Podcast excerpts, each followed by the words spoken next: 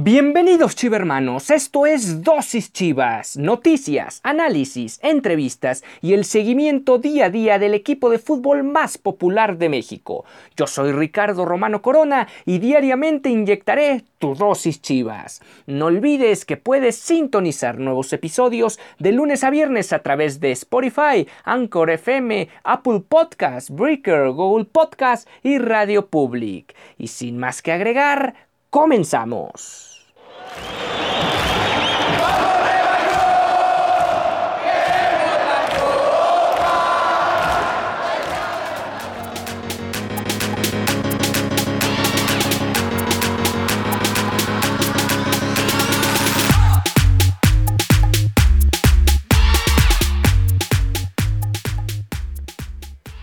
Hola, ¿qué tal? Esto es Dosis Chivas en la emisión del martes 11 de agosto. Un saludo a los más de 40 millones de chivermanos que se conectan a este espacio deportivo del equipo más mexicano del país. Un lugar donde estarás informado diariamente sobre el acontecer del cuadro rojiblanco y con todo el análisis de cada uno de sus partidos y de todas, todas las novedades del equipo más popular del país o al menos de muy buena parte de las regiones de México. Hoy, hoy les tenemos la noticia principal que es la llegada extraoficial ya de Luis de perdón de Víctor Manuel Bucetich precisamente ante la salida de Luis Fernando Tena, quien después de caer frente a la franja el sábado pasado perdiera el puesto como entrenador del rebaño sagrado. Y ya varios rumores, voces eh,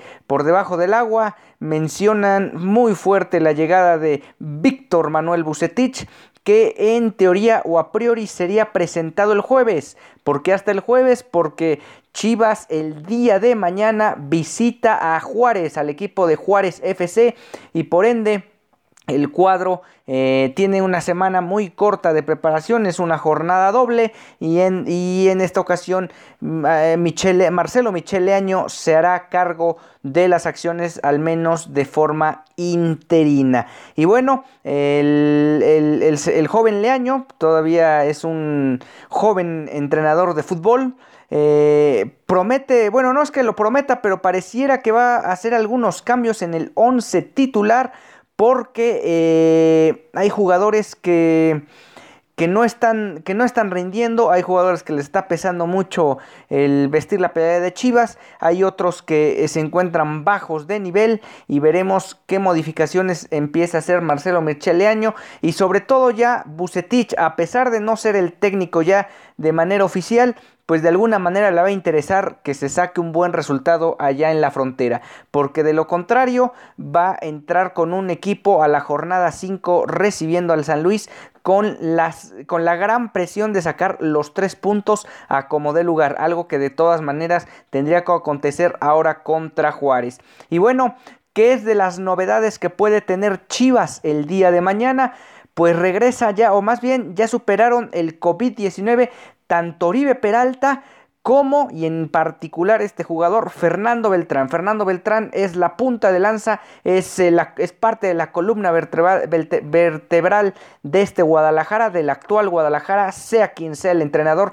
Fernando Beltrán debe ser un inamovible del equipo y ahora regresa este joven que incluso Matías Almeida lo catalogó como el mejor futbolista o el mejor futbolista en potencia que tiene la Liga MX. Pues ahí están los regresos tanto del joven como del veterano Peralta, que por cierto, si la, si la situación no mejora de cara al día de mañana, si todavía no está listo Alexis Vega, probablemente veremos a Oribe Peralta, al, no sé si de titular, pero sí eh, con muchas opciones de tener minutos allá en Ciudad Juárez. Pues veremos qué acontece con eh, Michele Año, veremos cómo para el equipo de cara a este, a este duelo. Pero bueno, regresando al tema de Víctor Manuel Bucetich, eh, quien es el famoso Rey Midas, ha tenido bastante éxito con, los equipos que, ha dirigido. Ahora vamos a hacer en unos minutos más un repaso sobre su,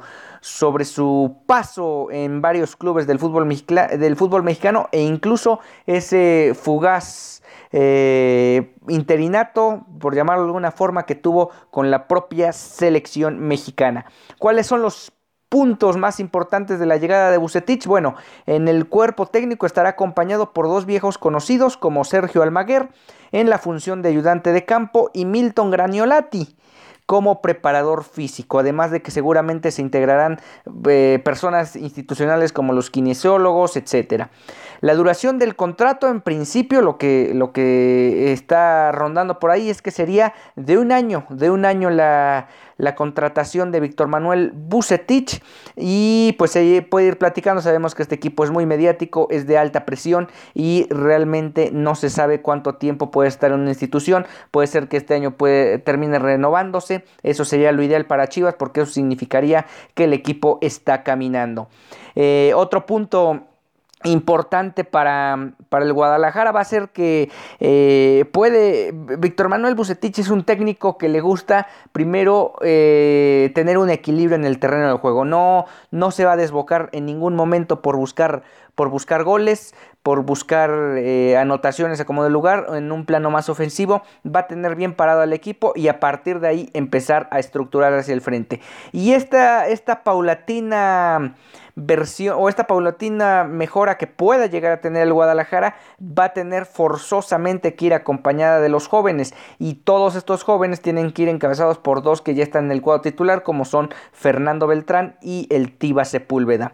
Eh, también otro punto que habrá que ah, ah, va a ser difícil conocer la cifra exacta pero que va a ser muy importante es que Bucetich no es un técnico barato digamos en, en lo que a su salario se refiere y muy probablemente haya un acuerdo, eh, a un preacuerdo para, para, su llegada a Chivas debido a la situación actual que atraviesa el país y el mundo con el COVID-19, que aunque se paguen miles de pesos a los entrenadores y a los jugadores, pues no es, lo, no es el mismo sueldo que estaban percibiendo antes del mes de marzo de este 2020. Y, otra, y otra, otro punto que es muy muy importante poner sobre la mesa porque es alguien que e, es un entrenador que trabaja bajo la tolerancia cero. ¿Qué significa esto? Que las indisciplinas no las va a permitir. Es un entrenador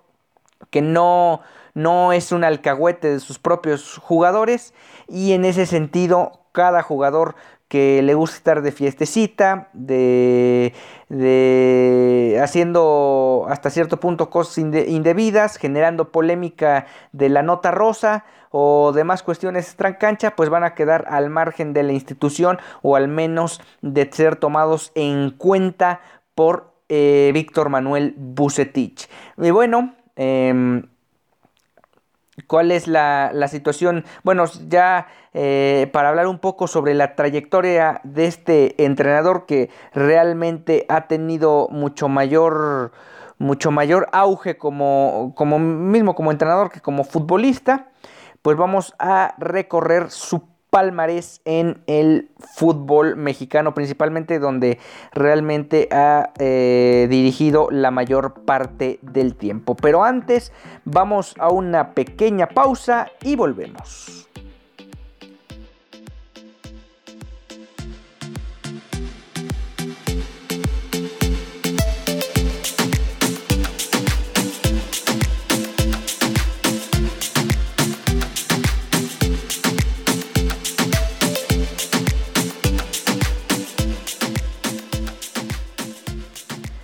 Ya estamos de vuelta aquí en Dosis Chivas. Estamos conversando sobre lo que va a ser el nuevo entrenador del Guadalajara, el nuevo director técnico, que todo apunta, todavía no es oficial, pero todo apunta a que será Víctor Manuel Bucetich. Y bueno, ¿cómo inicia Bucetich su etapa? de entrenador, pues inicia en la temporada 88-89 dirigiendo al Potros Nesa en, ese equipo. Después vendría eh, prácticamente en, su segunda, en su segunda experiencia como entrenador su primer éxito, que es precisamente con, con el León, los Panzas Verdes de León, ganando eh, el título de, de liga en el torneo de bueno más bien eh, antes de, mencionar lo de lo de lo de León también gana o sea logra el título de segunda división con los Potros Nesa en la 89 88 89 y posteriormente llega León y también lo, los, los lleva a la primera división ganando ahí la 89 90 y luego sigue su éxito en la 91 92 también consagrándose en la primera división después el único título que tienen los desaparecidos tecos de la Universidad Autónoma de Guadalajara es precisamente con este señor. O sea, estamos hablando de un tipo que sabe ganar eh, campeonatos, que sabe jugar eh, con diferentes eh, estilos de plantilla o diferentes características en los jugadores que tenga en la plantilla y tiene una amplia, amplia experiencia, sobre todo porque ese Ganador lo puede imprimir ahora en el Guadalajara. Posteriormente otro título que consigue son dos copas, una con Tigres en la 95-96 y eh, con el Cruz Azul en la 96-97. Eso es lo último que consigue eh, también, bueno, de alguna manera... Cruz Azul, podríamos decir con Tigres y Cruz Azul, eh, sobre todo lo de Cruz Azul, el único equipo popular a nivel nacional en el país que ha sido dirigido por Víctor Manuel Bucetich, pues ahí está el éxito en la Copa México 96-97. Después tiene eh, otro título de liga en primera división que es en el Apertura 2003 con Pachuca, esos tuzos que en la primera parte de la década del siglo XX, de la primera década del siglo XXI dominaron el fútbol mexicano, pues uno de esos títulos que consiguió el Pachuca fue precisamente de la mano de Víctor Manuel Bucetich. Y después viene probablemente la época más gloriosa de, este entrenador. Antes, antes, eh, antes de mencionarla, eh, eh, pasó por por varios equipos, estuvo en Veracruz, estuvo en Jaguares sin, mucho éxito, antes del título en Pachuca también estuvo con el Puebla, con La Piedad, y, y párenle de contar, eh, también una segunda etapa con León y Tigres donde realmente tampoco pudo ofrecer mucho, mucho al respecto, pero viene, pero ahora sí, vamos a la etapa más trascendente o más trascendental de este entrenador, que es precisamente con los Rayados del Monterrey, cuando llega en la temporada del clausura 2009 y se va hasta la apertura 2013 cuando precisamente toma la selección mexicana. En esos cuatro años, Víctor Manuel Bucetich ganó dos ligas, que fue la apertura 2009, el apertura 2010 y el Interliga 2010, que era un torneo que te daba acceso a la Copa Libertadores. Y ya finalmente eh, tiene ese fugaz paso por la selección mexicana en esos dos partidos últimos del hexagonal final rumbo a Brasil 2014, en una situación donde estaban al límite para conseguir el pase a la Copa del Mundo. Eh, había tres boletos y medio. el Chepo de la Torre había tenido un terrible, terrible proceso con la selección mexicana. Eh, después de Interenato estuvo precisamente Luis Fernando Tena, curioso, toma eh, ahora Bucetich otro puesto que había dejado en ese caso Luis Fernando Tena, le va como en Feria Tena en Columbus y llega eh, a dirigir ese partido frente a Panamá, clave porque era básicamente el rival directo de la selección mexicana rumbo a, conseguir el, al menos el medio boleto para la Copa del Mundo. Eh, en ese partido México no estaba caminando, consigue un gol prácticamente de casualidad para su desgracia lo empata Panamá y viene la gran, gran genialidad de Raúl Jiménez en esa tijera espectacular de que muchos mencionan de otro partido y eso mete a Víctor Manuel Bucetich a la postre a la repesca, la cual ya no, ya no continuaría en el cargo porque tendría, se cedería los trastos eh, a Miguel Herrera, el Piojo Herrera, para esos duelos eh, en Nueva Zelanda por el repechaje rumbo a Brasil 2014. Antes, en el último partido que tuvo con la selección, visitó San José, visitó el estadio allá en, San José, visitó a Costa Rica y la selección mexicana cayó dos goles a uno en un infumable partido de la selección que prácticamente entró al, repechaje gracias a Estados Unidos que con ya estando clasificado eh, con mucho pundonor venció a Panamá, le dio la vuelta en el partido en los últimos minutos a Panamá y con eso México de milagro de rebote entrando por la cornisa del, de, de Brasil se metió a esa Copa del Mundo, después ya teniendo otro tipo de actuación en esa misma justa. Y finalmente, después de haber pasado por, por el cuadro tricolor, acepta el cargo en el clausura 2015 de los Gallos Blancos del Querétaro, donde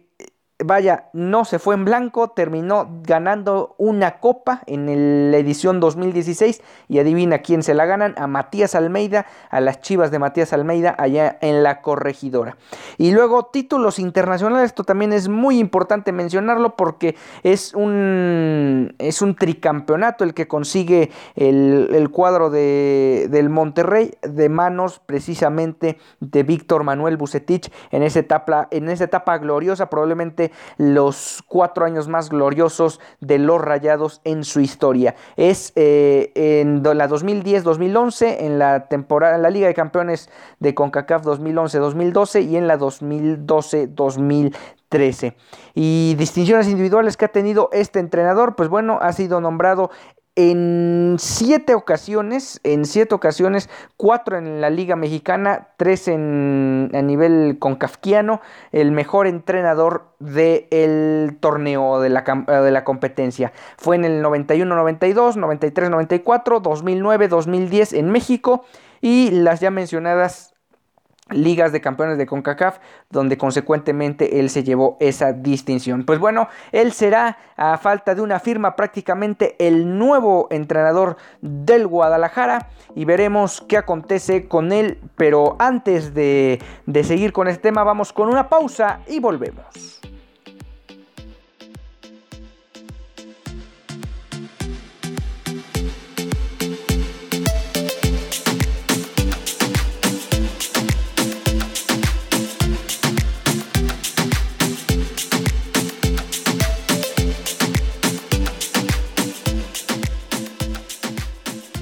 Ya estamos de vuelta en Dosis Chivas y antes de cerrar la emisión del día de hoy, vamos, vamos rápidamente a dar un repaso. Mañana ya lo haremos a mayor profundidad, pero vamos a dar un repaso de lo que será esta jornada 4 rápidamente el Guadalajara con todo y los problemas que está atravesando actualmente